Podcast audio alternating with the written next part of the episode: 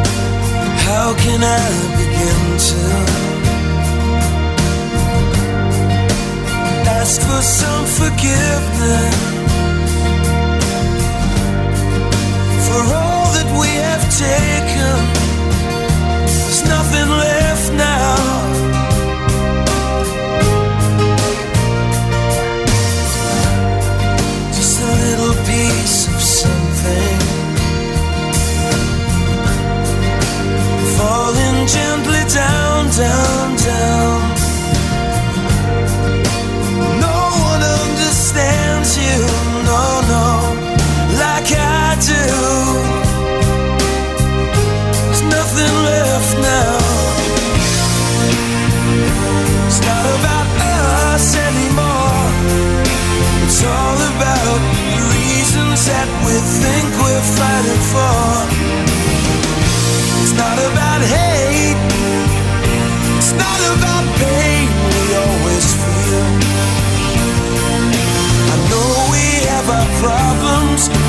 we're not the only ones. It's not about you. It's not about me. It's not about anger. It's more about the loneliness we feel.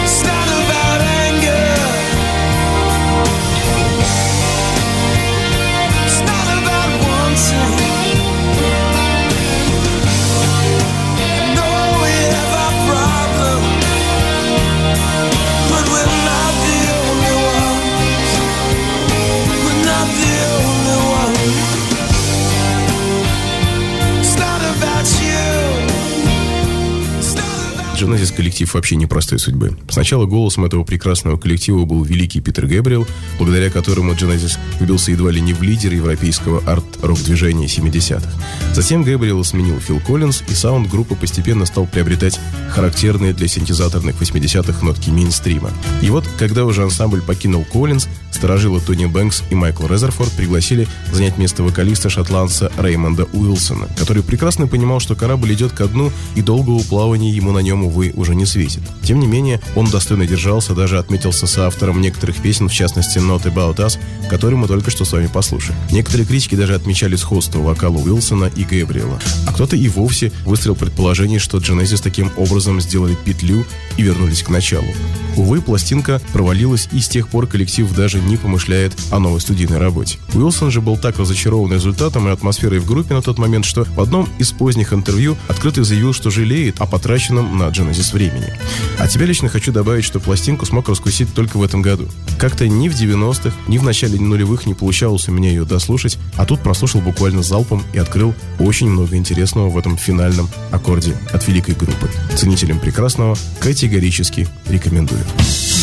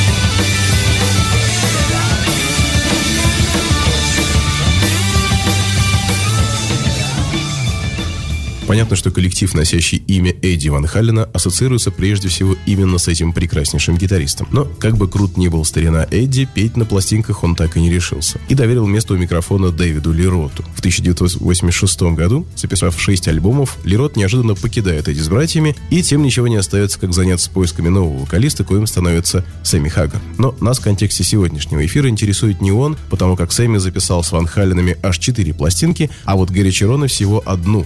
Диск Ван Хален 3 увидел свет в марте 1998 года, и надо признать, что это одна из самых любопытнейших работ коллектива, по крайней мере, на мой слух. Вот вроде бы слушаешь поющего Черона, звучит чистой воды группа Экстрим, но стоит только Ван Халену посолировать на гитаре, и все тотчас встает на свои места. mysteries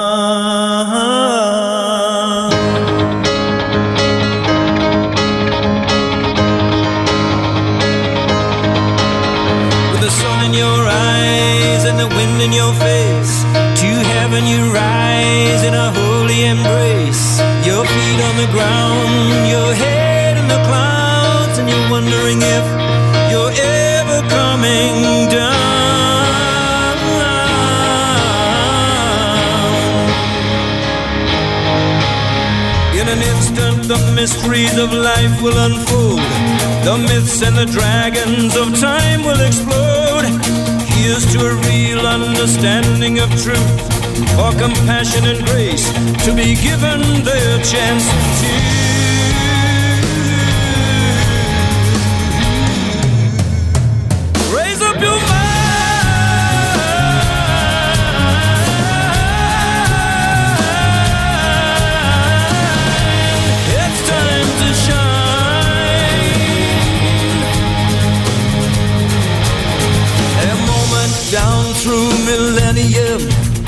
Unveiling the secrets of songs to be sung. Waters of life flowing soft to the touch. Wisdom remembered, have we forgotten? Oh, so much.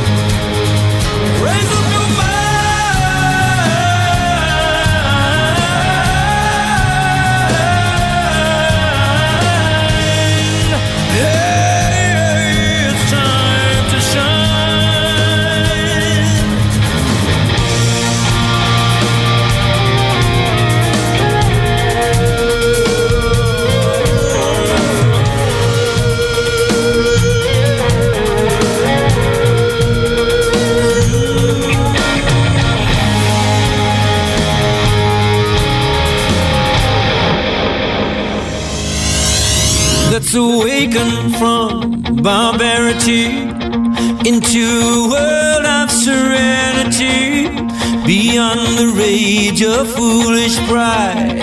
And unto the golden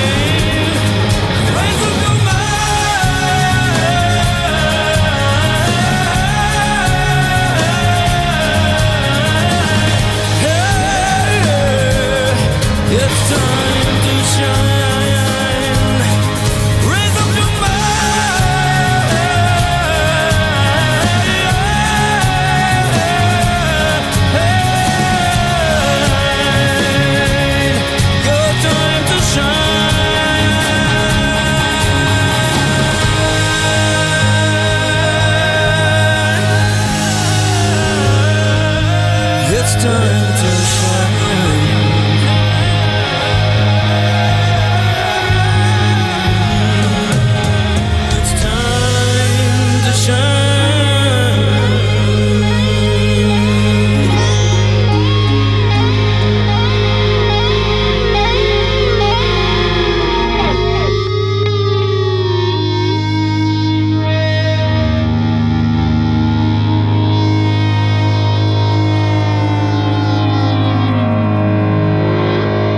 слушаете радио Imagine, частная коллекция, музыкальный археолог Денис Розов предо мною.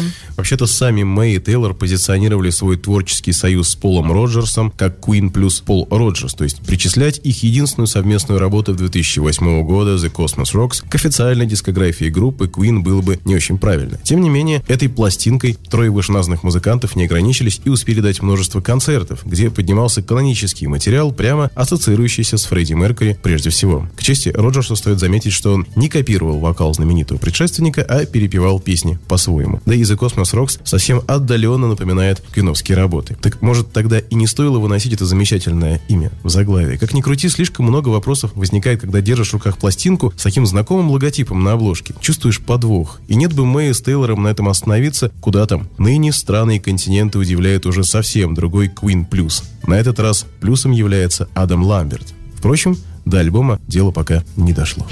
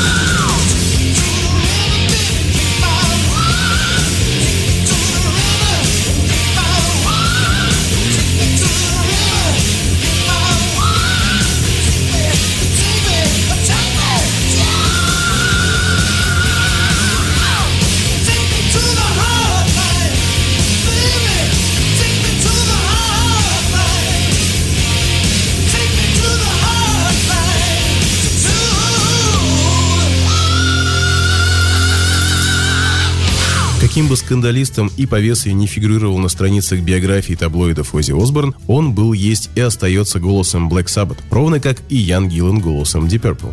И надо же такому случиться, когда заменивший было Осборна Родни Джеймс Дио покинул группу в пользу только-только образовавшегося одноименного коллектива, место у микрофона Black Sabbath занял именно Гиллан. Причем сам Гиллан в свое время объяснял это просто. Мол, милые ребята Сиайоми и Батлер сели, выпили, а на завтра я был уже в составе Black Sabbath. Альбом Born Again, кстати, сам Гиллан остался этим альбомом недоволен. Раскритиковал себя в пух и прах как хэви-метал вокалиста и на том поспешил с музыкантами расстаться. Тем не менее, данную пластинку из дискографии Black Sabbath не вычеркнешь. Да и зря, прямо скажем, Гиллан так сокрушался. Получилось, конечно, и правда больше похоже на Deep Purple, нежели на Sabbath, но иначе было бы странно, учитывая тот факт, кто тут ответственен за все вокальные партии. Мы послушали песню Hotline, в создании которой Гиллан, как соавтор, принял непосредственное участие.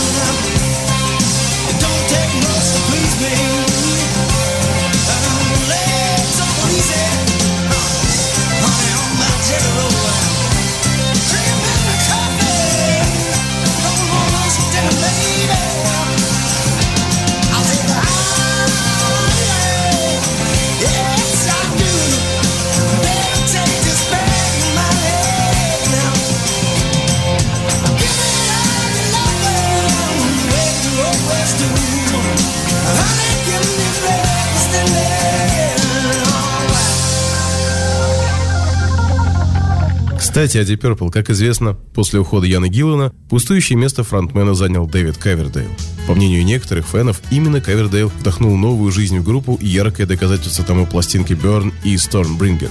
Но тут вернулся блудный Гиллан, записал с группой пару пластинок и снова ушел. И вот тут-то и появился в редакции Purple Джо Лин Тернер, которого Ричи Блэкмор аганжировал из собственного же детища Rainbow в трудный для Deep Purple час. Так и появился альбом Slaves and Masters, который многие поклонники коллектива считают откровенной неудачей. Кто-то так и вовсе язвительно заметил, что, пригласив Тернера на роль вокалиста Блэкмор, умышленно записал стопроцентно рейнбоускую пластинку. В любом случае, этот союз продлился недолго. Спустя два года в группу снова вернулся Гиллан, на этот раз навсегда. Правда, очень скоро Deep Purple покинул уже Блэкмор, но это тема для совсем другой передачи.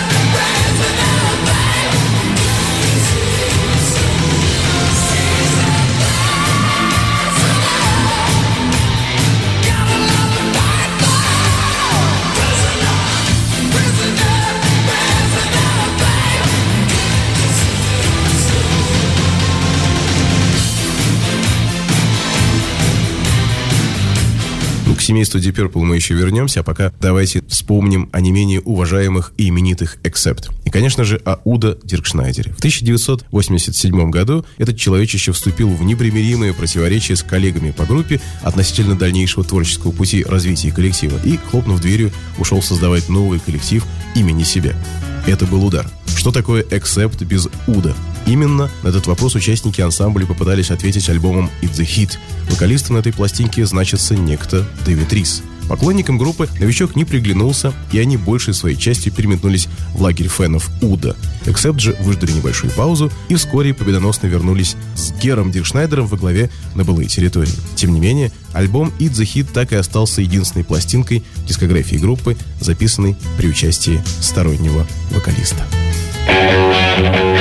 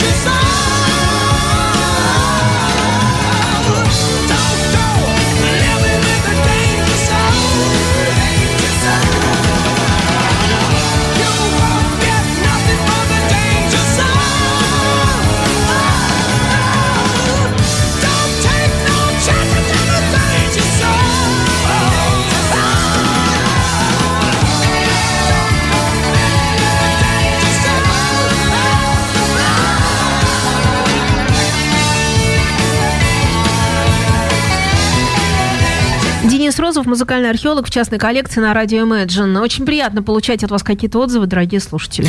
Да, особенно когда звонят по телефону в прямой эфир и благодарят за передачу. Спасибо вам, что слушаете. А у нас Rainbow. Началось все, как известно, в 1975 году, когда находившийся в пограничном состоянии Ричи Блэкмор, вот нам даже стучат Это был за окошком. приветственный стук Это был Ричи. Блэкмор.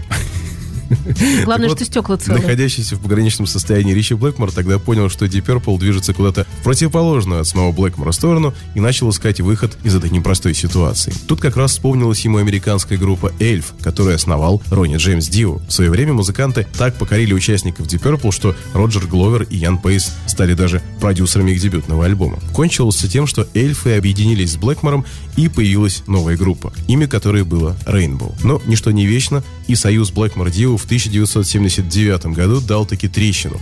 Пластинку Down to Earth Блэкмор записывал уже с вокалистом Грэмом Боннетом.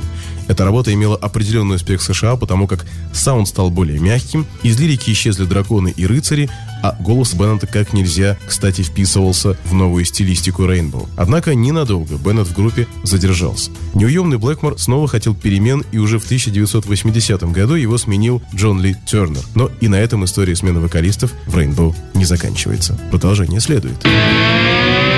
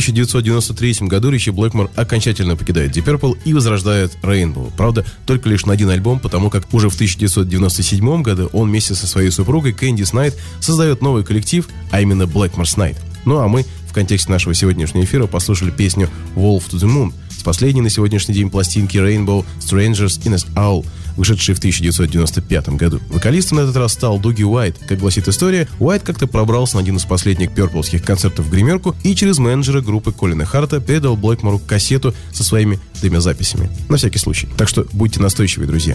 Мало ли, как обернется этот самый всякий случай.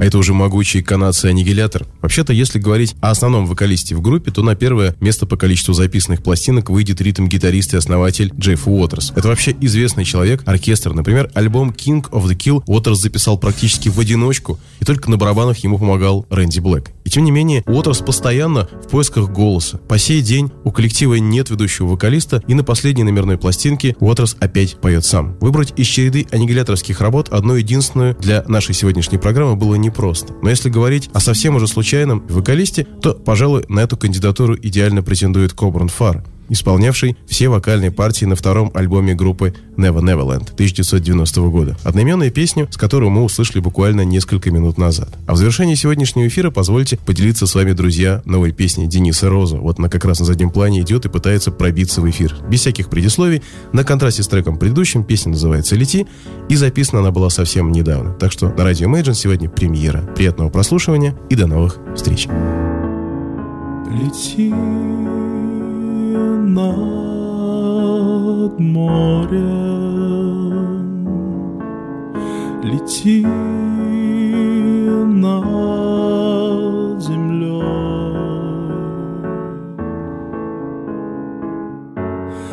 Как далеко голос твой, лети, лети, лети.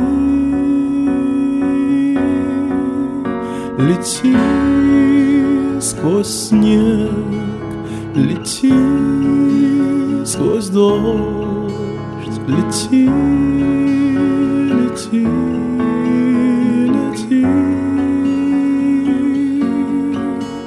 лети сквозь день, лети сквозь ночь, лети.